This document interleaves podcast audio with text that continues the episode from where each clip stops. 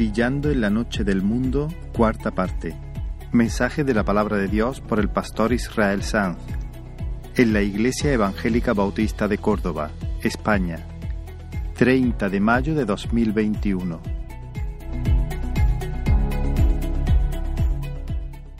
Muy bien, hermanos, pues seguimos con nuestra serie de mensajes basada en el libro de Daniel. La historia demuestra que la verdadera iglesia en este mundo es una iglesia sufriente. En mayor o en menor grado, la iglesia en este mundo es una iglesia sufriente. Escucha lo que el Espíritu dice a la iglesia. Todos los que quieren vivir piadosamente padecerán persecución. Segunda de Timoteo, capítulo 3, versículo 12. Nunca te olvides, hermano, de que el mundo prefirió a Barrabás. Nunca te olvides de que sacaron a tu rey de la ciudad lleno de escupitajo. Y eso está muy claro en el pasaje que nos ocupa en esta mañana. Meditar en este pasaje durante la semana ha sumergido mi alma en un ambiente especialmente solemne, y espero que el Señor me ayude a expresar la verdad que ahora pesa en mi corazón. Y espero que Él se, mueve, se mueva concertando nuestros corazones, calibrándolos con el suyo. Os invito entonces a abrir la palabra en el libro de Daniel, capítulo 3. Eh, bueno, como estamos haciendo, como los textos son bastante largos, de nuevo va a salir en pantalla, entiendo. Eh, lo tenemos en pantalla. Es un extracto del capítulo 3, respetando, por supuesto, todos los énfasis y los acentos. así que lo tendréis aquí en pantalla. Leo, así dice la palabra del Señor. El rey Nabucodonosor hizo una estatua de oro cuya altura era de 60 codos y su anchura de 6. La levantó en el campo de Dura, en la provincia de Babilonia, y envió a que se reuniesen los sátrapas, los magistrados y capitanes, oidores, tesoreros, consejeros, jueces y todos los gobernadores de las provincias para que viniesen a la dedicación de la estatua. Fueron pues reunidos y estaban en pie delante de la estatua, y el pregonero anunciaba en alta voz, mándase a vosotros, oh pueblos, naciones y lenguas, que al oír el son de la bocina, de la flauta, del tamboril, del arpa, del salterio, de la zampoña y de todo instrumento de música, os postréis y adoréis la estatua de oro que el rey Nabucodonosor ha levantado. Y cualquiera que no se postre y adore, inmediatamente será echado dentro de un horno de fuego ardiendo. Por lo cual, al oír todos los pueblos el son de la bocina y de todo instrumento de música, se postraron y adoraron la estatua de oro.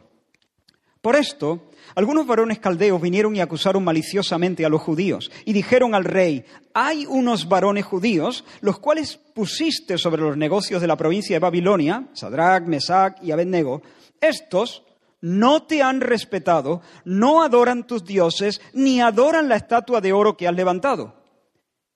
Entonces Nabucodonosor dijo con ira y con enojo que trajesen a Sadrach, Mesach y Abednego. Al instante fueron traídos y les dijo, ¿es verdad que vosotros no honráis a mi Dios ni adoráis la estatua de oro que he levantado? Ahora pues estáis dispuestos para que al oír el son de la bocina, de la flauta, del tamboril, del arpa, del salterio, de la zampoña y de todo instrumento de música, os postréis y adoréis la estatua que he hecho?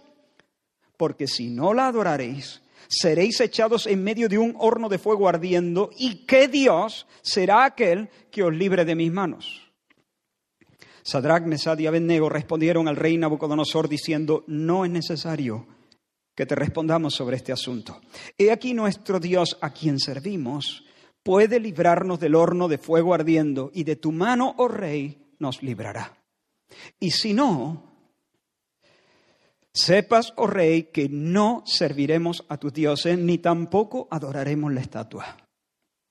Entonces Nabucodonosor se llenó de ira y se demudó el aspecto de su rostro contra Sadrach, Mesach y Abednego y ordenó que el horno se calentase siete veces más de lo acostumbrado y mandó a hombres muy vigorosos que atasen a Sadrach, Mesach y Abednego para echarlos en el horno. Entonces fueron atados con sus mantos, sus calzas, sus turbantes y sus vestidos y fueron echados dentro del horno. Y como la orden del rey era apremiante y lo habían calentado mucho, la llama del fuego mató a aquellos que habían alzado a Sadrach, Mesach y Abednego. Y estos tres varones cayeron atados dentro del horno. Entonces Nabucodonosor se espantó y se levantó apresuradamente y dijo a los de su consejo, ¿no echaron a tres varones atados dentro del fuego? Ellos respondieron, es verdad, oh rey. Y él dijo, yo veo cuatro varones sueltos que se pasean en medio del fuego sin sufrir ningún daño, y el aspecto del cuarto es semejante a hijo de los dioses. Entonces Nabucodonosor se acercó a la puerta del horno y dijo, Sadrach, Mesach y Abednego, siervos del Dios Altísimo, salid y venid.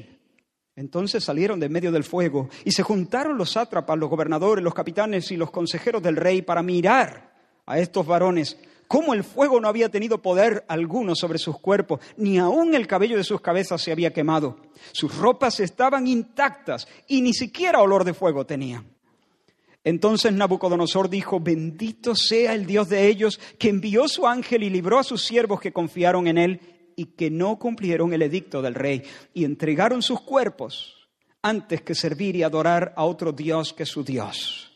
Por lo tanto, decreto que todo pueblo, nación o lengua que dijere blasfemia contra el Dios de Sadrach, Mesach y Abednego sea descuartizado y su casa convertida en muladar, por cuanto no hay Dios que pueda librar como éste. Entonces el rey engrandeció a Sadrach, Mesach y Abednego en la provincia de Babilonia. Que el Señor nos ayude a entrar en este texto. Habría tantas cosas. No podemos ocuparnos de, de todo en un solo mensaje. Pero como digo, tengo un, énfasis muy claro, algo que, una palabra que pesa en mi corazón. La semana pasada vimos cómo el rey Nabucodonosor, cuando, cuando vio al joven Daniel interpretar, decirle lo que había soñado e interpretar el significado de su sueño, reconoció la superioridad del Dios de los hebreos y dijo, ciertamente el Dios vuestro es Dios de dioses y Señor de los reyes y el que revela los misterios. Sin embargo, han pasado entre 15 y 20 años desde entonces, entre el capítulo 2 y el capítulo 3. Estos ya no son unos muchachos, ya son hombres hechos y derechos, y el tiempo ha amortiguado en buena medida el impacto de, la experiencia que Nabucodonosor tuvo. El rey tuvo una verdadera experiencia con el Dios verdadero. Pero su corazón no cambió, no fue transformado. Y por eso el rey, de nuevo, está hinchado de soberbia. Y eso pasa muchas, muchas veces. Hay personas que han tenido verdaderas experiencias, auténticas experiencias con el Dios vivo, con el Dios verdadero. Y sin embargo sus corazones no son cambiados. Y el perro vuelve a su vómito. Y la puerca lavada vuelve a revolcarse en el cielo. Eso es lo que sucedió con Nabucodonosor. Si él hubiera entendido verdaderamente el sueño que tuvo hace tiempo, que vimos la semana pasada, hubiera caminado humildemente el resto de sus días, sabiendo que Dios es quien preside la historia, el que pone y depone reyes. Ahora, en este lapso de tiempo, la corona está en su cabeza, pero tendrá que entregarla a otro rey, otro imperio le sucederá. Si hubiera entendido el sueño, habría desesperado de los reinos de este mundo y de la gloria de ellos, para esperar únicamente en el rey del quinto reino, el reino de Dios. Pero lo malinterpretó todo, no entendió el sueño. Se quedó con la parte que le interesaba, como siempre hace la naturaleza caída. Escuchó decir, recordáis, Daniel le había dicho, tú, oh rey, eres rey de reyes, porque el Dios del cielo te ha dado reino, poder, fuerza y majestad. Te ha dado el dominio de todo. Tú eres aquella cabeza de oro. Y eso se le quedó entre las sienes, ¿no? Recordó esa frase, recortó la interpretación del sueño, la armó a su gusto y se configuró un mensaje de autoestima. Cabeza de oro, reino, poder, fuerza y majestad. Y tanto se vino arriba, Nabucodonosor, que le pareció de lo más natural erigir un monumento de oro para celebrar su reino, poder, fuerza y majestad. No sabemos si la estatua era una imagen de él mismo o no, pero lo cierto es que esa imagen reivindicaba la gloria de su imperio. Hermanos, si Nabucodonosor hubiera entendido el sueño, lo que habría hecho es colocar en su repisa, por ejemplo, un relojcito de arena y ir dándole la vuelta. O, colocar en un jarrón una, una plantita de esa, una florecita de esas que conocemos como diente de león, cuyas hojitas se desprenden con un soplo suave. ¿Habéis visto esa redondita? Y las hojitas salen. Tenía que haber hecho eso, un relojito de arena o, un diente de león, para recordarse a sí mismo su fragilidad, su transitoriedad. Pero no, el tipo se construye una estatua de 60 por 6. ¿Qué manía con los 6? Ah, si me apura, yo diría que era 60 por 6 por 6. Pero bueno, eso es solo una especulación. una estatua de 30 metros, como un edificio de siete plantas, de oro, y busca una planicie. Ahí dice el campo de Dura, otras versiones dicen una planicie, el llano de Dura. Una planicie, ¿para qué? Para que destacara, para que se impusiera al paisaje, para que no tuviera nada que le hiciera sombra, para levantar la, imagen como un pendón a los pueblos, como un estandarte, como una bandera sobre la colina de un mundo conquistado. Y luego convocó a la crema de la sociedad babilónica los sátrapas, magistrados y capitanes, oidores, tesoreros, consejeros, jueces, todos los gobernadores de las provincias para que vinieran a la dedicación de la estatua. Y hermanos, armó un pregón,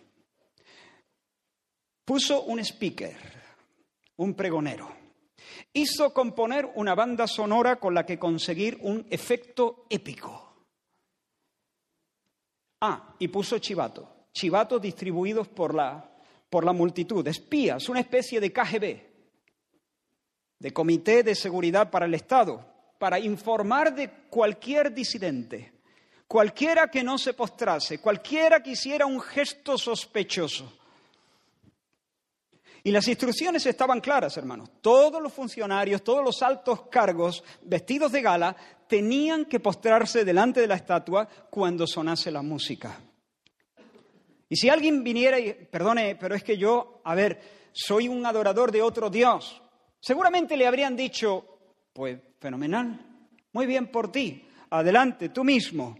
Tú puedes adorar a quien tú quieras, no hay problema. Fíjate que el rey Nabucodonosor no ha prohibido adorar a ningún otro Dios. Nabucodonosor no ha prohibido nada. Aquí entramos todos. Lo que Nabucodonosor manda es que te postres delante de la imagen. Ya está. Tú te postras y luego tú adoras a quien tú quieras. Siempre que tú te postres delante de su imagen, tú ten el culto luego que tú quieras en tu habitación. Venera la estatua y tú mismo con tus cultos. De hecho, Babilonia en ese sentido era tolerante. De hecho, Daniel y sus amigos ya estaban en, en, altas responsabilidades, sabiendo Nabucodonosor que eran siervos de otro Dios. ¿No? Hasta ahí ningún problema. Para Babilonia no hay problema con que tú seas, yo qué sé, de la iglesia maradoniana, le da igual, del palmar de Troya, que tú seas un ateo cientificista, que tú seas vegano, seguidor de Jesucristo, lo que tú quieras. Eso sí, te tienes que postrar delante de la imagen. Porque si no te postras delante de la estatua de oro, no se te va a dar tu carné 666, ¿entiendes? Tu carné de buen ciudadano.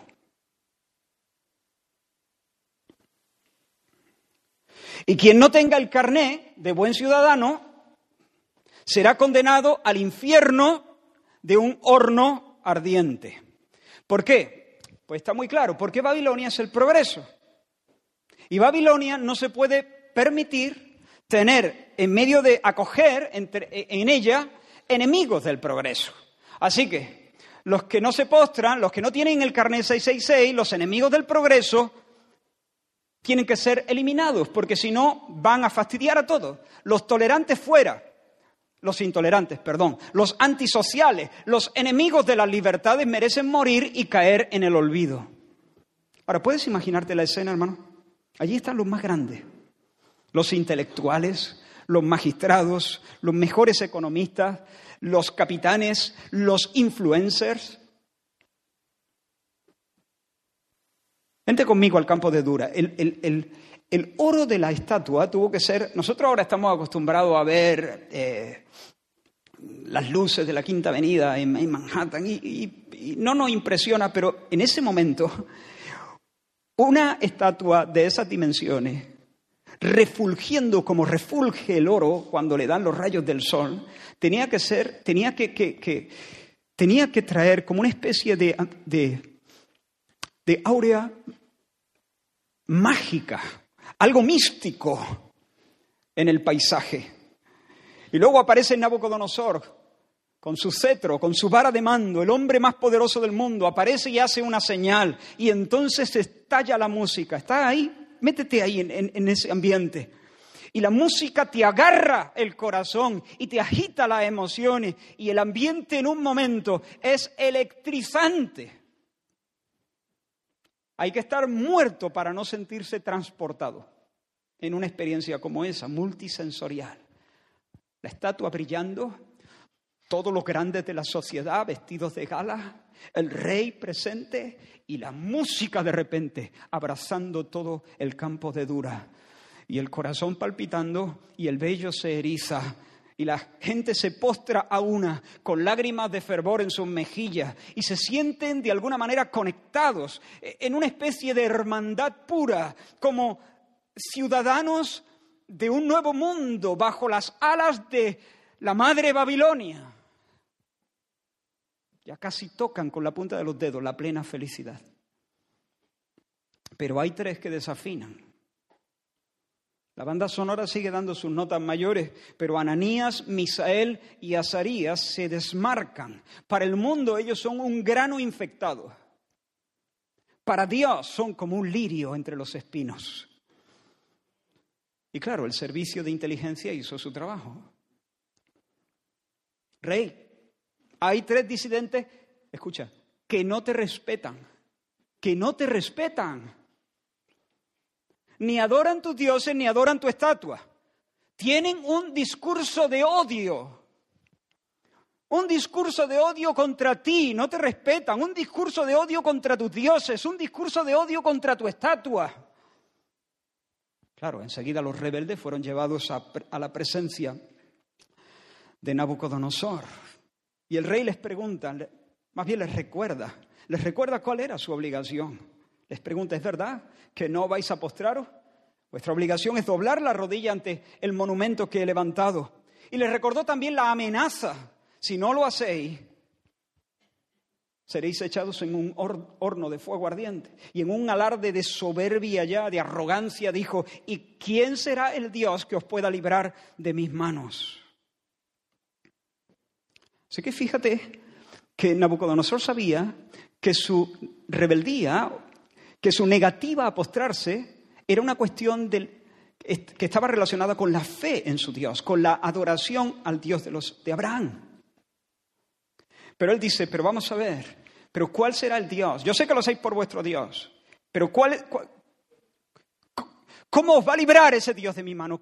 ¿Dónde hay un Dios que os pueda librar? ¿En vuestro mundo de fantasía de fe? En vuestro, en vuestro mundo paralelo de adoración a vuestro Dios. Sí, Dios es muy potente, pero eh, estamos en Babilonia, estamos en el mundo real. Y aquí, en este mundo real, ¿qué Dios vuestro, de vuestras fantasías y vuestra imaginación, os puede librar de mi mano? Este todavía no se ha enterado. Este todavía no se ha enterado que Hace 15 años lo reconoció como el Dios que revela los misterios, pero es que el Dios que revela los misterios es el Dios que está dándole aliento para que pronuncie esa palabra tan grosera. Es el que sostiene el pulso debajo de su túnica real. Es el Dios sin el cual ni siquiera un solo gorrión sobre la tierra cae, cae, cae a tierra muerto. Pero hermanos, esa es Babilonia, esa es Babilonia. Babilonia es un estado totalitario que aspira a definir la realidad y a controlar la realidad. Babilonia se cree con el derecho de atar las conciencias de los hombres, decirles qué pensar, decirles qué sentir, decirles qué hacer. Y tiene la indecencia de acusar a los disidentes de falta de respeto por no plegarse a sus ensoñaciones, a su culto y a su programa. Hermanos, si alguien aquí está faltándole el respeto a alguien, es Nabucodonosor faltándole el respeto a esos tres.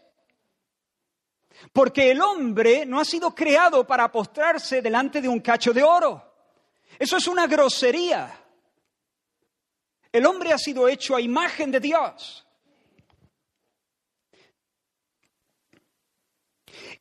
Y ni el hombre, ni ningún Estado tiene el derecho de atar la conciencia de nadie. Nadie puede obligarme, hermano, a tener como bueno lo que considero malo. Y nadie puede obligarme a rechazar como malo aquello que considero justo y noble y amable. Nadie me debe privar de mi libertad para mantener mis convicciones y para expresar las convicciones que tengo y que sustentan mis hechos, mis actos. Como dijo Abraham Kuyper, y le cito literalmente, como hombre me paro libre y audaz contra el más poderoso de mis prójimos. En la esfera del Estado no me rindo ni me postro ante nadie que es hombre como yo. Este derecho lo tiene Dios y Él solo.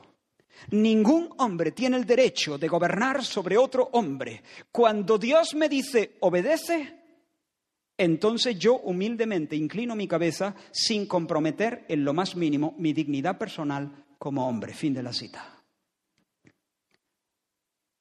Obedecemos a las autoridades porque Dios nos ha dicho obedece a las autoridades.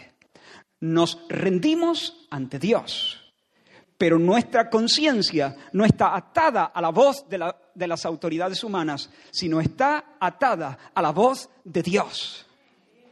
Y cuando las autoridades nos piden que hagamos algo que va en contra de la voluntad del Señor, entonces con todo respeto nos negamos, nos declaramos insumisos a los hombres para someternos alegre, voluntariamente y plenamente a la voz de Dios.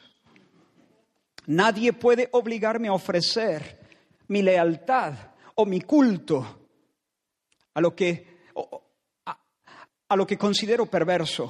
Nadie puede obligarme a dar mi amén a lo que tengo por, falso. Y hermanos, Babilonia no ha cambiado. En la versión actual, la Babilonia de hoy, el totalitarismo no exige el culto a una, a una estatua de oro, pero sí exige una lealtad a un conjunto de creencias progresistas, muchas de las cuales son incompatibles con el sentido común con la ciencia y con la fe cristiana. Sin embargo, el pregón ha sido escrito tan hábilmente. La Babilonia de hoy quiere darle forma a la realidad manipulando el lenguaje. El pregón está bien hecho, lo reconozco. Hay una habilidad siniestra incluso, diría. Ya no se habla de aborto, ahora se habla de interrupción voluntaria del embarazo y cosas por el estilo. La Babilonia de hoy introduce nuevos derechos de manera caprichosa como el derecho a ser padre. Nadie tiene el derecho a ser padre. Ser padre es una bendición, un don, un regalo, una gracia divina. ¿Cómo que el derecho a ser padre? Es un don, no un derecho. Y hermanos, en la Babilonia de hoy hay un ejército de artistas, intelectuales, opinadores de prestigio, amigos del pregón. Se declaran amigos del pregón en aras del progreso, de la libertad. Y los medios de comunicación se encargan de que la puesta en escena de las nuevas estatuas del relativismo moral y filosófico, las, nuevas estatuas del hedonismo, del individualismo, la, puesta en escena, en escena sea, sea épica como aquella, sea electrizante, emocionante, tan emocionante que se lleve por delante cualquier resistencia. para que los nuevos adoradores se sientan hermanados, transportados, movidos, empujados, seducidos. Música para seducir, horno para intimidar. Babilonia no ha cambiado. Y la presión es casi irresistible. ¿Quién se atreve a disentir? ¿Quién se atreve a exponerse al infierno, al horno de fuego del ostracismo y de la condena social? Que empieza cerrándote la cuenta, pero vamos a ver dónde termina. ¿Quién se atreve a decir que él no es ella? Porque en cada célula de su cuerpo lleva incardinados cromosomas masculinos. Pero esa persona no solo quiere vivir en libertad su propia fantasía de llamarse mujer cuando en realidad es un hombre, porque existe una cosa que se llama realidad. Hasta aquí vamos bien, ¿no? Existe una cosa que se llama realidad. Y la verdad no es más que cuando nuestro pensamiento y nuestras palabras se corresponden con ella, con la realidad. Y cuando no lo hacen, es mentira o error. Pero esta persona no solamente quiere vivir en libertad su propia fantasía, sino que quiere obligarme a mí a ponerme de rodillas delante de la estatua de la ideología de género. Lo que me pide es que yo niegue lo que sé lo que me pide es que yo participe en su farsa.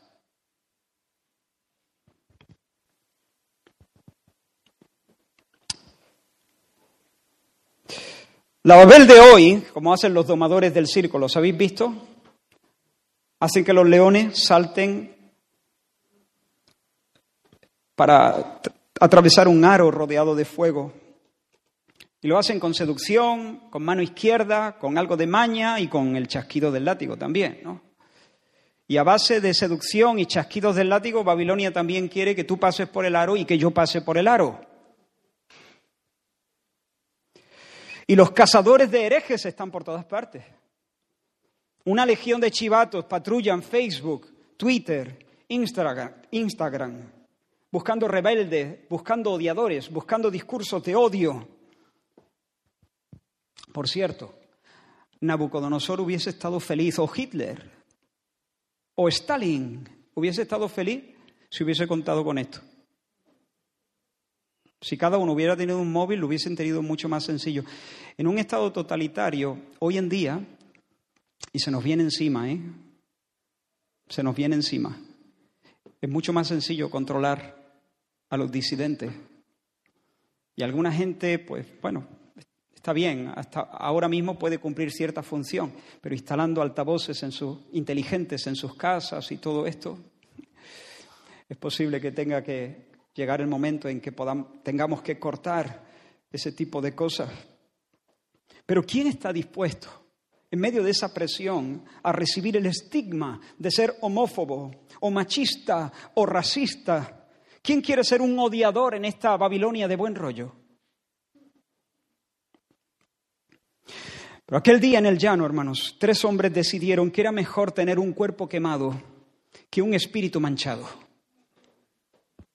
Sabían que vivían en un mundo de mentiras, pero decidieron que la mentira no iba a vivir en ellos. Eran conscientes de que violar las reglas del juego era exponerse a la muerte, pero también sabían, como alguien dijo, y ahora cito, una persona que vive para su propia comodidad y supervivencia. Una persona que vive para su propia comodidad y supervivencia. Y que está dispuesta a vivir una mentira para salvaguardarla, para salvaguardar la comodidad y, la vida, es un hombre desmoralizado. Fin de la cita. Pero estos no están desmoralizados. Estos no están desmoralizados. Estos abrigan en sus pechos la pasión por una causa que es mayor que la vida. Estos tres tienen una razón para morir. Una razón para morir. Y Nabucodonosor le dice, entonces, ¿qué? ¿Vas, ¿Vais a postraros? ¿O vais a seguir viviendo en la edad media de la ignorancia, aferrados a vuestro discurso de odio, metiéndole un palo en la rueda al progreso, oponiéndoos a lo que es la civilización? ¿Te inclinas reverente cuando, cuando suene la música o te vas derecho al horno? Y estos tres dicen, no es el momento de discutir, ni siquiera es necesario que te respondamos a esta cuestión. No es necesario que deliberemos, no vamos a entrar en un tira y afloja, porque este es un asunto que ya hemos decidido hace mucho tiempo. Este asunto se resolvió hace mucho. No serviremos a tus dioses porque no podemos llevar las dos cosas para adelante. Tú no lo entiendes. Tú no lo entiendes. Tú no lo entiendes porque no amas. Pero el, amor es exclusivo. El amor es exclusivo. Hay algunos supermodernos, ah, tan modernos como los tiempos previos de, del diluvio, que se las dan de, sí, de gente abierta, amor libre, amor libre. Y pueden tener una relación romántica con una y con otra, o con uno y con otro, al mismo tiempo, no pasa nada, todo está bien. Ni es libre ni es amor. Eso lo pueden hacer sencillamente porque no aman. No nos aman, no, tú llámalo amor, pero eso no es amor, es que no lo has conocido, porque si lo hubieras conocido no podrías hacerlo. El amor exige una exclusividad. Y el que puede adorar, mira, póstrate, adora la estatua y luego sigue adorando a tu Dios. No, es que no se puede realmente adorar. Si hay amor, el amor demanda lealtad exclusiva. No vamos a servir a dos señores. No vamos a servir a dos señores. El mundo te está diciendo, mira, adora a tu Dios, muy bien, apréndete la Biblia, ve a la iglesia los domingos, pero no tienes por qué seguir eh, no, tienes por qué estar en contra de la ética sexual. A nuestros jóvenes les están diciendo, puedes moverte como los demás. No. Ah, pero es que tu Dios, no, es que yo amo a mi Dios, ¿entiendes? Y no son compatibles. No puedo llevar para adelante la adoración al Dios vivo y una vida de fornicación. No se pueden llevar las dos cosas para adelante. No se pueden. No vamos a adorar ni a tu Dios ni a la estatua. No es necesario que te respondamos. Y la rabia torció el rostro del rey y ordenó que el, eh, que el horno se calentara a lo, que, a lo que diera. A lo que diera. Y yo supongo que la carne y el demonio desplegaron todos sus argumentos para que esos hombres dieran marcha atrás. Oye, no es justo, no es justo. Pensarlo bien, no es justo que, que por este motivo dejes a tus seres queridos llorando tu muerte. Oye, no tienes que adorar, mira, haz una cosa, solo, solo se trata de flexionar la rodilla. Flexiona la rodilla y tú luego mientras lo haces, tú te cantas un salmo de David si quieres, para adentro, para, en tu mente. Tú adoras a Dios, pero lo único que es, es un gesto, ¿entiendes? No, no tienes que ser tan radical. Solo dobla la rodilla y tú por dentro te mantienes leal a tu Dios. O por ejemplo este otro, oye, piénsalo, Dios te ha puesto en un lugar de influencia. Póstrate una vez, un minuto, van a ser tres minutos, tres minutos, tres minutos malos, desagradables, pero luego te levantas y tienes toda una vida por delante para ejercer una influencia santa en medio de Babilonia. O este otro, oye, Dios es Dios, es, perdonador, es comprensivo, es un Dios que, que tiene, es amplio en perdonar. Dios perdonó a Aarón, hizo el becerro de oro, no solamente eh, provocó la fiesta, es que lo hizo, estuvo a la cabeza de, esa, de ese anatema y, y lo perdonó, ¿no? Y lo bendijo, ¿no? Pues Dios también te va a perdonar a ti. Y por cierto, hay cosas peores. Moisés mató a un egipcio. El rey David mm, planificó la muerte de Urias para quedarse con su mujer. Y ellos no estaban bajo la presión que vosotros estáis. Yo supongo que estos y, muchos más argumentos fueron lanzados como dardos envenenados contra el corazón de estos tres, pero cada uno de esos dardos fueron escupidos, repelidos por el escudo de la fe. En el corazón de estos hombres seguramente estaba ardiendo, había un incendio, estaba ardiendo la palabra del Dios vivo. Yo soy Jehová tu Dios, que te saqué de la tierra de Egipto, de casa de servidumbre. No tendrás dioses ajenos delante de mí, no te harás imagen, no te inclinarás a ellas, porque yo soy tu Dios, fuerte, celoso, que visito la maldad de los que me aborrecen, que hago misericordia a los que me aman y guardan mis mandamientos. Palabra de Dios. Hermanos, son muchas las señales que apuntan a que estamos ante un nuevo periodo de intolerancia contra los cristianos. Estoy persuadido de que en adelante vamos a tener que enfrentar presiones desconocidas para nosotros hasta ahora. Y desde luego yo no estoy diciendo que tengamos que buscar eso, que tengamos que salir al encuentro del sufrimiento. No, no, es justo orar diciendo, si es posible, Padre, pase de mí esta copa. Pero hermanos, tenemos que estar preparados, tenemos que estar preparados para beber la copa, si en su providencia Dios nos propone ese trago. Debemos desarrollar una mentalidad. ¿Debemos qué? Desarrollar una mentalidad. Debemos desarrollar una mentalidad. Debemos armarnos mentalmente. Una mentalidad que nos haga estar preparados para el conflicto, para el ninguneo, para la burla, para el insulto, para la estigmatización, para la denuncia, para el acoso, para la multa, para la cárcel, para la tortura, para la muerte si es necesario. Y como alguien ha dicho, la clase de cristianos que seremos en el momento de la prueba depende de la clase de cristianos que seamos hoy. La clase de cristianos que seamos en el día de la prueba depende de la clase de cristianos que seamos hoy. Si hoy no estamos dispuestos a soportar un pequeño menosprecio para identificarnos con nuestro Señor, mañana no vamos a, poder quedarnos de pie cuando suene la música. No lo vamos a hacer. Si ahora nos da miedo señalarnos y, y pasar por raros, mañana no vamos a poder vivir sin que nos den el carné 666. Lo repito, todos los que quieren vivir piadosamente padecerán persecución. Mientras estemos en Babilonia, hermanos, hay un bautismo de sufrimiento inevitable para los fieles de la tierra. Tristemente, mucho del cristianismo de hoy se ha convertido en una religión psicologizada encaminada a erradicar las ansiedades personales.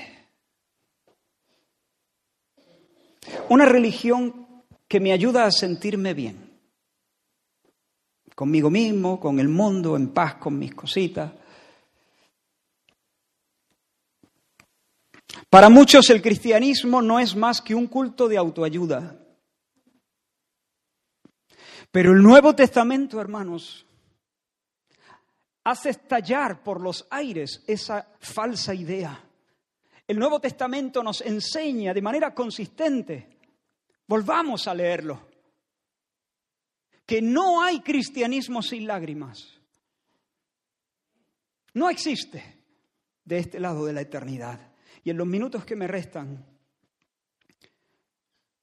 quiero bosquejar, bosquejar solo algunas verdades que deben armarnos para sufrir cuando el programa totalitario del príncipe de este mundo colisione con las demandas de nuestro rey. El sufrimiento, hermanos, es una gracia. Es una gracia, es un don. Mira este versículo. Pablo escribiendo a los, a los, filipenses dice, porque a vosotros os es concedido, a causa de Cristo, no solo que creáis en Él, sino que también padezcáis por él. Así que el apóstol habla de dos concesiones, dos regalos de gracia. Por una parte, fe salvadora, os es concedido que creáis en Él. Por otra parte, sufrimiento cristiano, no sufrimiento, he dicho sufrimiento cristiano, que padezcáis por Él, importante por Él. Se nos regala, hermanos, una participación en los padecimientos de Cristo. Dios mismo, en su gracia, en su providencia, nos conduce a esta tierra incómoda para precisamente allí, en esa tierra incómoda, enriquecernos, darnos tesoros que solamente se encuentran en esos valles sombríos, bautizados en el sufrimiento a causa del odio del mundo hacia Cristo y por tanto hacia los seguidores de Cristo, tendremos varias cosas. En primer lugar, tendremos, se nos ofrece un crisol donde la fe se purifica y se fortalece. Un crisol donde la fe se purifica y se fortalece. El apóstol Pedro dice, vosotros os alegráis, y está hablando de la salvación, os alegráis en la salvación. Aunque ahora, sigue diciendo, aunque ahora por un poco de tiempo, si es necesario, tengáis que ser afligidos en diversas pruebas, para que sometida a prueba vuestra fe, mucho más preciosa que el oro, el cual, aunque perecedero se prueba con fuego, sea hallada en alabanza, gloria y honra cuando sea manifestado Jesucristo. En otras palabras, al igual que el oro se mete en el fuego, en el crisol, para que salte y se desprenda la escoria, para que quede solo oro, oro puro, 24 quilates, nuestra fe también es introducida en el crisol de la prueba para que solo quede fe, solo quede fe verdadera, 24 quilates, y sea una joya preciosa que Dios mismo pueda alabar, sea hallada en alabanza, gloria y honra. Dios pueda decir 24 quilates. Hermanos, algunos piensan que la fe de estos tres era buena, era bien, pero le faltaba un hervor, un hervor, le faltaba un poco de cuajo, Aprobaron, desde luego, aprobaron, aprobaron. Notable, digamos, pero no sobresaliente, porque le sobró el y si no. Y si no, recordáis, he aquí nuestro Dios a quien servimos, puede librarnos del horno de fuego ardiendo y de tu mano, oh rey, nos librará. Y si no, y si no nos libra, pues tampoco vamos a servir a tus dioses. Y algunos dirían, ¿cómo que y si no? Hombre, no, ahí Ah, qué pena. Ibas para sobresaliente y te has quedado en notable. Y si no, tenías que haber dicho, nuestro Dios nos va a librar. Métenos, rápido, échanos al fuego y verás el poder de Dios. Si, si no, muestra ah, incredulidad, estás dudando. No, hermanos, precisamente ese y si no demuestra la pureza de la fe. Porque la auténtica fe no consiste en aferrarme a la idea de que Dios me va a librar de estas llamas presentes. La verdadera fe descansa en el hecho de que Dios es soberano. Y yo no puedo presumir de conocer todos los misterios de su providencia. Dios no es un Dios controlable. Yo no tengo la palanca para mover la voluntad de Dios. Hay un mundo de misterios que se me escapan. No sé qué será, qué quiere hacer Dios conmigo esta tarde. No sé. Pero no necesito saber. Descanso en el hecho de que Él es soberano y de que Él seguirá siempre, perpetuamente, haciéndome bien, porque Él ha hecho un pacto en Cristo conmigo. Bendito sea el nombre del Señor. Tal vez Él haya dispuesto con nosotros, pudieron pensar que este sea el fin de nuestros días. Tal vez el Señor nos concede la bendición de, glorificar a Dios con el martirio. ¿Quién sabe? Solo Dios. Fe no es creer que Dios me sacará ileso del horno. Fe es creer que Dios es Dios, el Dios altísimo, Señor y Salvador, sea que me libre o que no. Fe es creer que Deuteronomio 6 es la palabra del Dios vivo. Al Señor tu Dios temerás y solo a Él servirás. No andaréis en pos de dioses ajenos, porque el Dios celoso, el Señor tu Dios, está en medio de ti. Es creer que la promesa de que el que en Él creyere no será avergonzado es una promesa fiel y verdadera. La fe descansa sobre el testimonio de la Escritura y el poder de Dios. No ignoran la Escritura ni ignoran el poder de Dios. Así que en medio de las aflicciones la fe se refina y la fe echa músculo, se hace fuerte. Pero en segundo lugar, en medio del sufrimiento se nos da una seguridad de salvación más honda. Una seguridad de salvación más honda. El apóstol Juan, hablando del amor fraternal, dice, queridos hijos, no amemos de palabra ni de labios para afuera. Estoy leyendo otra versión. No amemos de palabra ni de labios para afuera, sino con hechos y en verdad. En esto, en esto, es decir, cuando amamos y servimos por amor a los hermanos, sabremos que somos de la verdad. Es decir, cuando estemos haciendo eso, se va a profundizar nuestra certeza de que somos de la verdad y nos sentiremos seguros delante de Él, dice Juan. Si el corazón no nos condena, tenemos confianza delante de Dios. Amemos de hecho y en verdad. Y cuando lo hagamos, vamos a estar aún más seguros de que somos de Dios. Nuestro corazón entonces se afirmará y tendremos mucha confianza en Dios. Tendremos mucha confianza en la oración. Y lo mismo ocurre, hermanos, con el sufrimiento. Lo mismo. Pedro y Juan salieron llenos de gozo de la presencia del concilio, llenos de verdugones también, porque les habían dado la del pulpo, les habían azotado por, eh, por compartir, por predicar el Evangelio.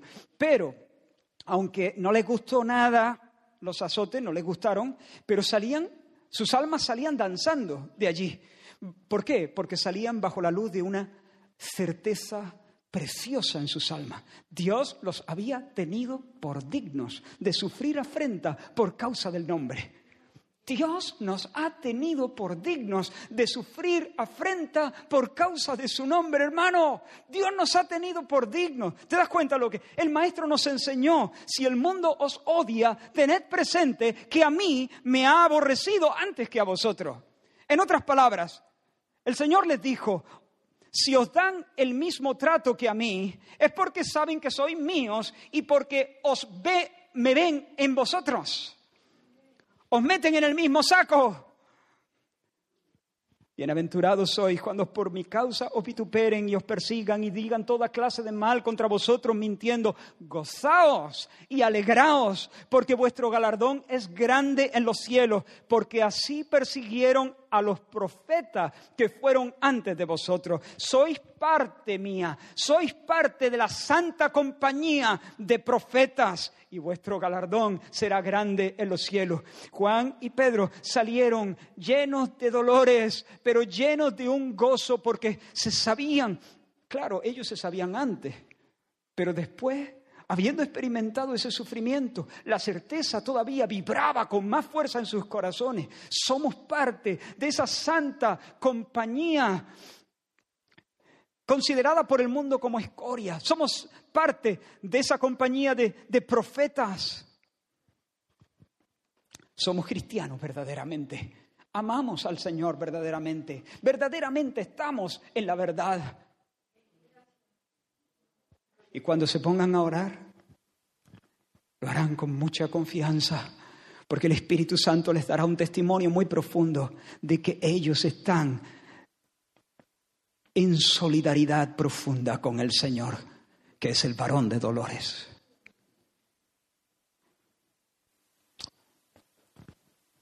El pastor rumano Richard Bumbran, quien fue torturado por Cristo en las prisiones comunistas, dijo en una ocasión que entre aquellos que se llaman cristianos hay dos tipos de personas. Y ahora les cito literalmente. Aquellos que creen sinceramente en Dios y aquellos que con la misma sinceridad creen que creen.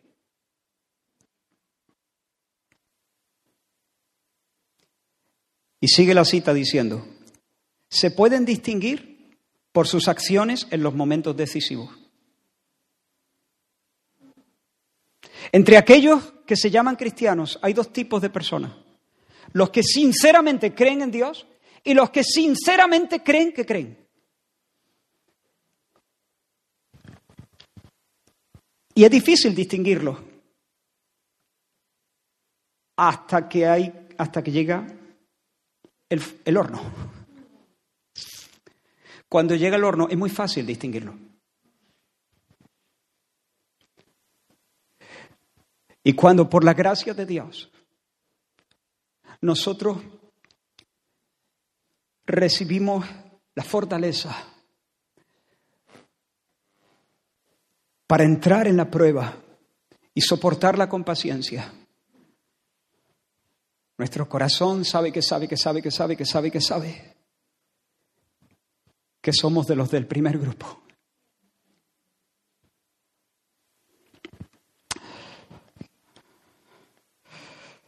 Cuando se nos permite sufrir afrenta por causa del nombre, se nos brinda la oportunidad de confirmar nuestra vocación, de justificar nuestra fe, de validar nuestra fe con la obra de nuestra paciencia.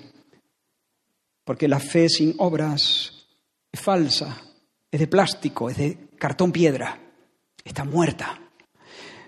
Pero cuando la obra de la paciencia confirma la profesión de fe, entonces nosotros sabemos que esa fe es verdadera, está viva. Y nuestro corazón se asegura y nuestra confianza se ensancha. En tercer lugar, entre las llamas del sufrimiento tendremos la oportunidad de sellar, de confirmar y sellar nuestro testimonio. Hermanos, el mundo escucha nuestro discurso con cierta indiferencia. Nos escucha decir que la misericordia de Dios es mejor que la vida. ¿Cuántos dicen aquí, Señor, tu misericordia es mejor que la vida? Nosotros decimos, Señor, tu misericordia es mejor que la vida, pero el mundo nos escucha y en el fondo, hermano, la mayoría de, de ellos piensan que exageramos, exageramos. No piensan que somos quizá que exageramos conscientemente. Posiblemente aceptan, admiten que hay sinceridad en nosotros, pero piensan, eso, esa expresión ha ido muy lejos. Tu misericordia es mejor que la vida. Piensan que exageramos. Piensan que exageramos hasta el día en que por lealtad al Señor estamos dispuestos a perder qué? La vida. La sangre de los mártires es el sello a estas palabras. Tu misericordia, Señor, es mejor que la vida. Y cuando llega el momento de dar la vida y la doy, estoy sellando de manera incontestable, irrefutable mis palabras. El escritor de Hebreos habla de esos santos testigos Testigos como Gedeón, Barak, Sansón, Jefté, David, Samuel, que por fe conquistaron reinos, hicieron justicia, taparon bocas de leones, apagaron fuegos impetuosos, evitaron filo de espada, se hicieron fuertes en batalla, recibieron sus muertos mediante resurrección. Y sigue diciendo, pero otros, otros fueron atormentados, muertos a golpe, dicen otras versiones, no aceptando el rescate a fin de obtener mejor resurrección. En otras palabras, fueron torturados porque se negaron a hacer el gesto que les habría salvado la vida, porque no amaban la vida más de lo que amaban a Dios y las misericordias de Dios, y porque abrigaban en sus pechos la esperanza de una vida mejor, la vida eterna de los presos, dice el escritor de Hebreos en otro texto, de los presos también os compadecisteis y el despojo de vuestros bienes sufristeis con gozo. El despojo de vuestros bienes sufristeis con gozo, sabiendo que tenéis en vosotros una mejor y perdurable herencia en los cielos. Así que estos hermanos a los que el escritor de Hebreos se dirige, estaban confesando tener un tesoro en los cielos, que los ladrones no pueden robar, que el óxido no puede corroer.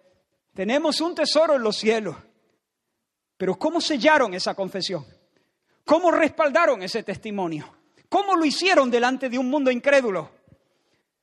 Cuando llegó el momento de sufrimiento, cuando injustamente les despojaron, por ser cristianos, les despojaron de sus bienes. Por causa de Cristo estaban siendo hostigados y padeciendo la injusta confiscación de sus bienes. Y con cada golpe sufrido le decían al mundo, efectivamente, que es verdad, que tengo un tesoro mejor en los cielos, que Cristo es mejor, que este mundo se pasa, que todo lleva fecha de caducidad, que de aquí a poco solo quedará en pie el quinto, el quinto reino. Hermano, lo normal es que si alguien te atropella y te quita lo que es tuyo, te resienta, te llenes de rabia, incluso te llenes de deseos de venganza. Eso es lo normal, eso es lo normal. Eso es lo que pasa cuando alguien es expuesto a las llamas de esa injusticia. Porque ese horno, ese horno está tan caliente que los que se arriman se achicharran, como les pasó a aquellos soldados, ¿recordáis? Es decir, el, mundo, eh, eh, los que estaban allí presentes en el campo de Dura pudieron ver que el fuego quemaba. Fueron calcinados, se achicharraron los que llevaron a esos tres. De la misma manera, e, el mundo puede comprobar que quien sufre este tipo de injusticias y atropellos se resiente, se llena de rabia, pero de repente ve que hay algunos que son sometidos a este tipo de injusticia y no se llenan de deseos de venganza, ni están llenos de, de rabia, sino que sufren con gozo el despojo de sus bienes y perciben que hay algo sobrenatural que los hace distintos, que los hace incombustibles, ignífugos, ¿no? Hermanos, aquel día la estatua de oro pasó, la estatua de oro ya se nos había hasta olvidado. Estatua de oro se quedó por ahí, olvidada. ¿Por qué? Porque mira lo que dice, se juntaron los sátrapas, gobernadores, capitanes, consejeros, para mirar a estos varones. ¿Claro? Se juntaron para mirar a estos varones. Hicieron la, espalda a, la estatua porque había una manifestación divina, sobrenatural, que el oro no puede imitar. Hermanos, no solamente sellamos nuestro testimonio ante los incrédulos, también lo hacemos delante de nuestros hermanos. Escucha el testimonio de Pablo. Dice, y la mayoría de los hermanos, escribiéndolo a los filipenses, la mayoría de los hermanos, cobrando ánimo en el Señor con mis prisiones, se atreven mucho más a hablar la palabra sin temor. ¿Has visto ese versículo? Cobrando ánimo. Los hermanos, lo voy a poner con mis palabras, los hermanos cuando se han enterado que por causa de la predicación estoy en la cárcel, se han lanzado a predicar. ¿Cómo? ¿Por qué? Porque el testimonio de Pablo, su enseñanza apostólica, recibió un acento nuevo poderoso, potente. Cada palabra, cada sílaba que Pablo había pronunciado recibió una tilde cuando él estuvo dispuesto por causa de Cristo y de la verdad evangélica a entrar en prisión. Entonces los hermanos no es que eran uno que querían también irse a la cárcel, no, no, no, pero dijeron esto es verdad, tuvieron una conciencia, el valor de Pablo selló su testimonio y ese testimonio que estaba ya en, el, en el corazón de ellos, esa semilla que estaba ya en el corazón de ellos, ganó fuerza, ganó peso vibró de una manera nueva en sus corazones. Y se vinieron arriba, se envalentonaron, se llenaron de denuedo al ver los sufrimientos de Pablo. Yo creo que Sadrach animó a Mesac y Mesac animó a Abednego y Abednego animó a Sadrach. Y el sufrimiento no solamente es un testimonio al mundo, es un testimonio también a nuestros hermanos. En cuarto lugar, y estamos acercándonos al final, el sufrimiento es un don porque por la gracia de Dios es un lugar donde encontramos liberación de apegos mundanos que nos esclavizan. En el valle del sufrimiento se desvanecen cosas. Cuando Nabucodonosor se dispuso a ver la cremación, se espantó. Se ve que habían hecho un horno. ¿Cómo se puede tener una, una mentalidad? De hecho, bueno, no voy a entrar ahí. Pero ¿cómo se puede tener esa, esa mentalidad? Habían hecho el horno de tal manera que uno podía ver el espectáculo. Cayeron dentro, pero se ve que había una zona donde se podía ver eh, a, los, a los reos, a los condenados, achicharrarse. Pero Nabucodonosor se espantó, esperaba disfrutar, pero se espantó. Y dice, no echaron a tres atados, quédate con esas dos palabras, no echaron a tres atados, veo cuatro sueltos. No se quemaron, hermano. Sus ropas, sus cabellos ni siquiera olían a humo. Intactos salieron. De hecho, de hecho, salieron mejor de lo que, de lo que entraron. ¿Por qué? Porque entraron maniatados. ¿Qué pasó con las cuerdas? Posiblemente ardieron. Posiblemente se consumieron, devoradas por las llamas. Y así, hermanos, en medio de los hornos de sufrimiento, las pequeñas vanidades que nos atiborran, que atiborran nuestras mentes, que nos llenan de ansiedad, que nos llenan de lujuria, se queman, se desvanecen. Muchas preocupaciones infantiles se queman en el horno de la prueba. Muchas ocupaciones insignificantes se desvanecen. Muchas cositas vanas que nos lastran se, se deshacen en el horno de la prueba. Y eso fue lo que experimentó el joven médico Sylvester Kirchmerry en la antigua Checoslovaquia comunista.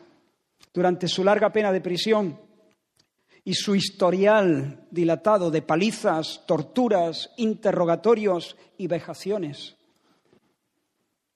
Esta gente vio cosas que los hombres nunca debieran ver.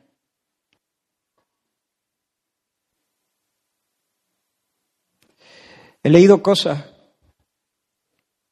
que necesitas orar por fortaleza para leerlas.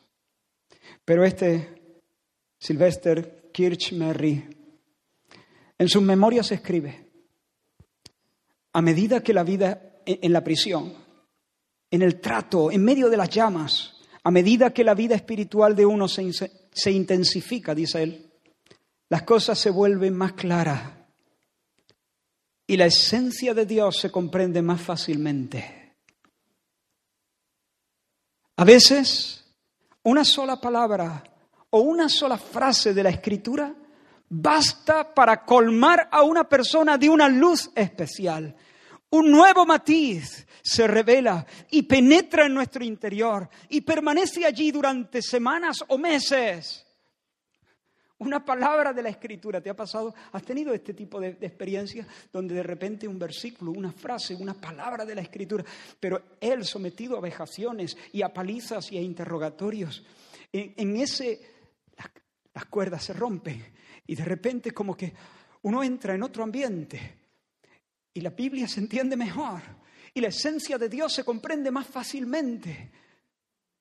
Y la dulzura de la Biblia se percibe como nunca antes.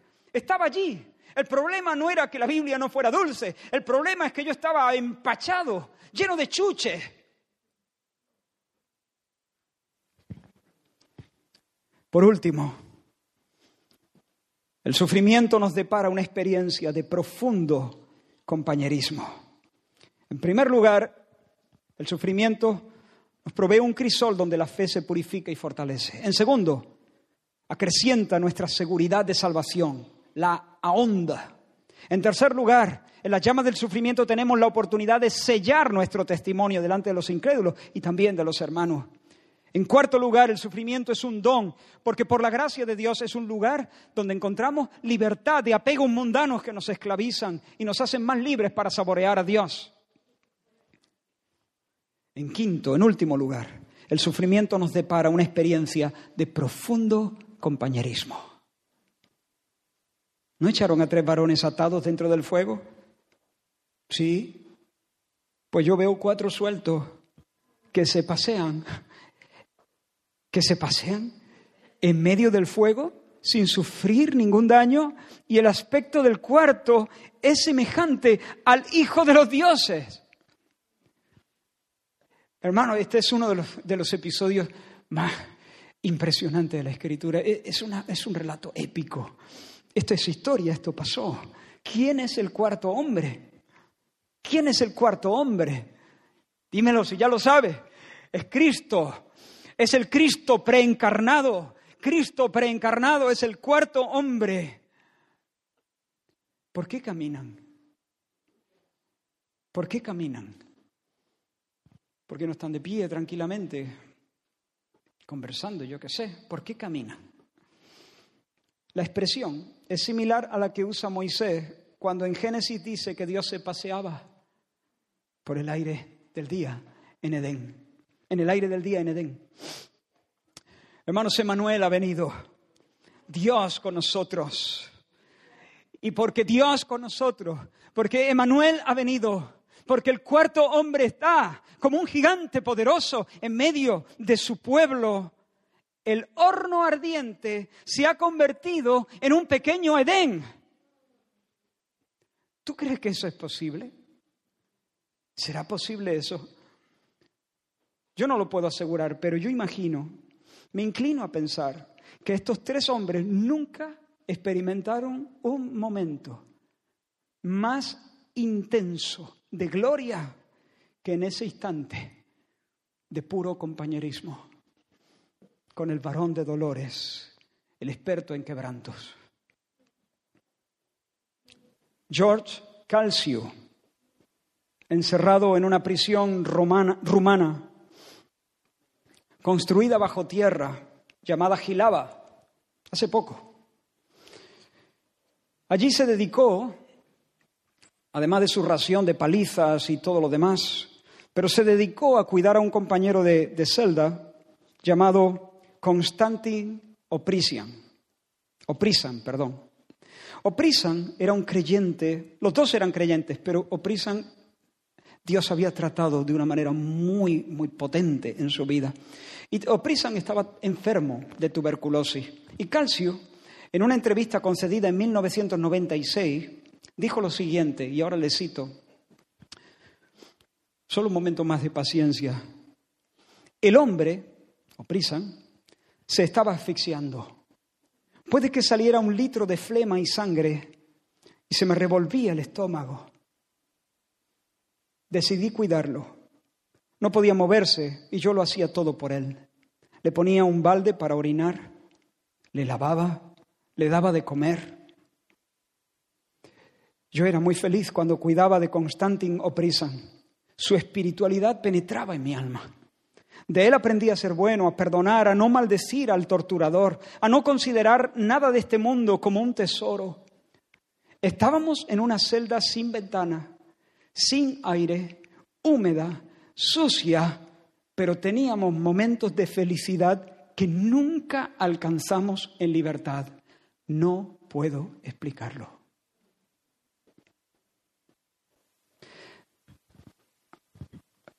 Emanuel. Esa es la explicación. en este caso, el tercer hombre. El tercer hombre. Emanuel, transformando el horror del sufrimiento, destilando el cielo en sus pechos, derramando amor para que ellos le amaran y para que ellos se amaran.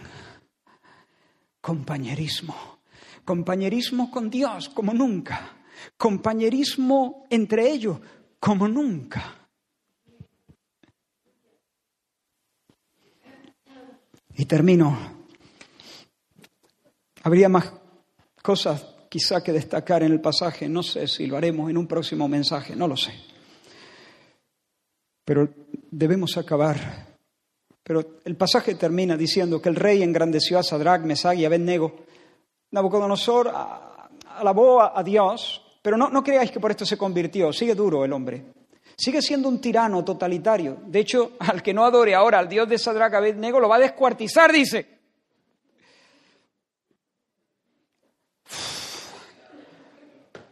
Qué paciencia, qué paciencia la de Dios. Y te digo una cosa, próximamente vamos a ver, si Dios lo permite, lo que considero la verdadera conversión de Nabucodonosor. Yo creo que este es un hermano nuestro, nos lo vamos a encontrar en el cielo, pero de momento no, de momento no. De momento es un tirano arrogante que no se entera. Ahora ya reconoce dos cosas. reconoce que Dios revela secretos y reconoce que Dios puede librar a los suyos. Pero todavía es el Dios de Sadrach, Mesach y Abednego. Todavía no es el Dios suyo. Todavía no se convirtió. Pero dice que engrandeció a estos tres, los engrandeció, los engrandeció, ensanchó su autoridad, exaltó seguramente su reputación, se los llevó a unas cuantas cenas para que contaran la historia, los colmó de favores, no sabemos cómo los engrandeció, pero los engrandeció. Fueron promocionados estos tres, fueron promocionados en, en esa vida. Pero no siempre, hermanos, sucede así. El fuego no ardió sobre el cuerpo de Sadrach, pero el fuego sí ardió sobre los cuerpos de los mártires de Oxford, por ejemplo. Ridley, Hugo Latimer, Kramer. Sin embargo, cualquiera que sea nuestra porción, podemos descansar en la promesa de Cristo. Si alguno me sirviere, dijo el Señor Jesús, escucha esta palabra, si alguno me sirviere, mi Padre le honrará. A lo mejor Nabucodonosor no te va a honrar, pero no te vas a quedar sin honra. Estos fueron honrados por Nabucodonosor y por Dios, o por Dios a través de Nabucodonosor en esta vida y en la siguiente, mejor dicho. Pero a veces los en esta vida las llamas consumen, terminan, devoran nuestros cuerpos. Pero el Padre nos honrará Pablo le dijo a Timoteo, Timoteo, acuérdate de Jesucristo, en el cual sufro penalidades, hasta prisiones a modo de malhechor, pero la palabra no está presa. Por tanto, todo lo soporto por amor de los escogidos. Y un poco más adelante dice, palabra fiel es esta, si somos muertos con Él, también viviremos con Él. Si sufrimos, también reinaremos con Él.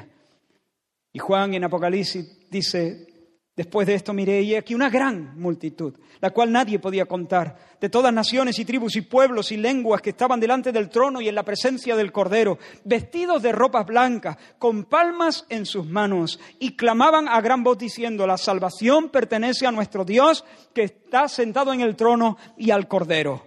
Entonces uno de los ancianos habló diciéndome, estos que están vestidos de ropas blancas, ¿quiénes son y de dónde han venido?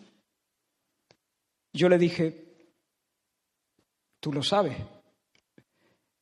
Él me dijo, estos son los que han salido de la gran tribulación. Sadrach, Mesach, Abednego, Esteban, Ridley, Kramer, Jim Elliot.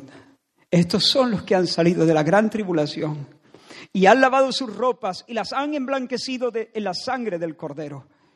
Por esto están delante del trono de Dios y le sirven día y noche en su templo y el que está sentado sobre el trono extenderá su tabernáculo sobre ellos. Ya no tendrán hambre ni sed, el sol no caerá más sobre ellos, ni calor alguno, porque el cordero que está en medio del trono los pastoreará y los guiará a fuentes de aguas de vida, y Dios enjugará toda lágrima de los ojos de ellos. Bendito sea el nombre del Señor.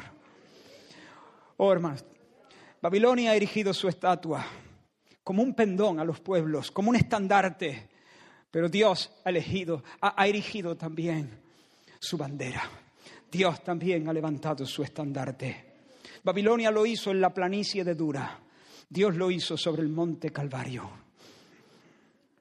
Si yo fuere alzado, y alzado fue, en una cruz nuestro Señor, no una estatua de oro, sino un Salvador poderoso el Cordero de Dios muriendo por los pecados de los pecadores, a través del que Dios nos ofrece salvación.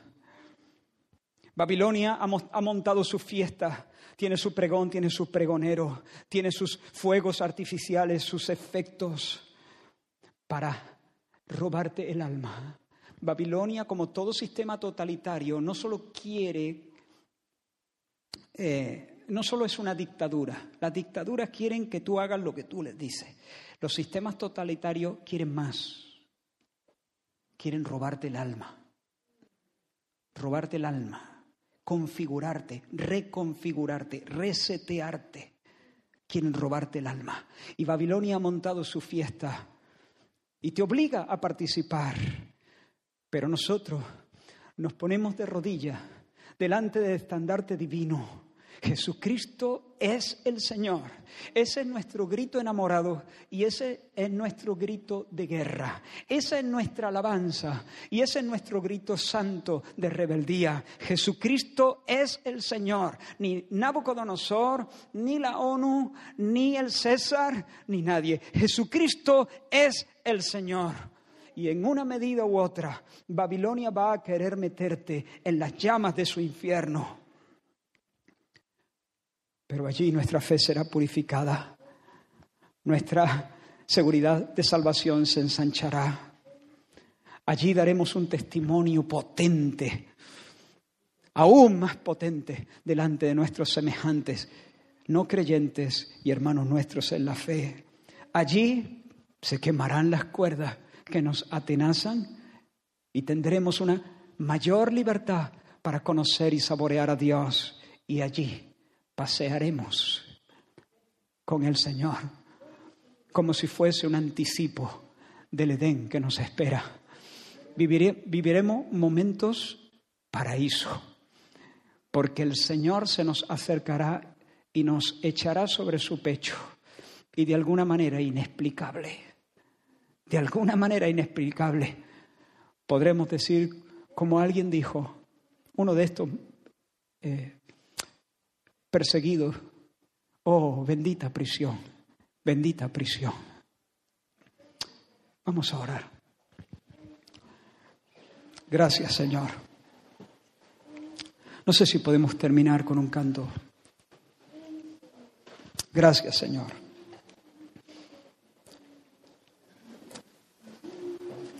Señor,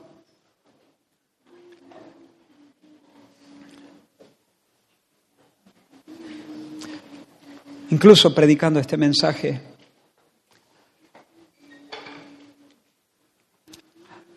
siento que hay tantas cosas que necesitamos calibrar mejor, entender mejor.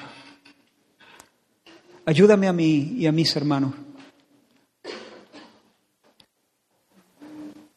a prepararnos, Señor, a armarnos, Señor, a armarnos a mentalizarnos, Señor. Danos una gracia en este tiempo. Señor, que arraigue nuestra fe en ti de una manera mucho más fuerte. Para que podamos, Señor, enfrentar lo que está por delante, llenos de esperanza, llenos de gozo en ti, con una paciencia que lleve a otros, Señor, a saber que tú nos sostienes, que no está en nosotros. Que lleve a otro, Señor, a reconocer que tú has venido y pasea, Señor, en medio de tu pueblo como el cuarto hombre. Amén.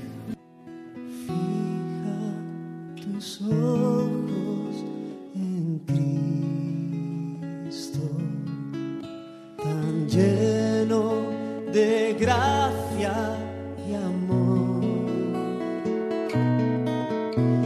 dos maneras.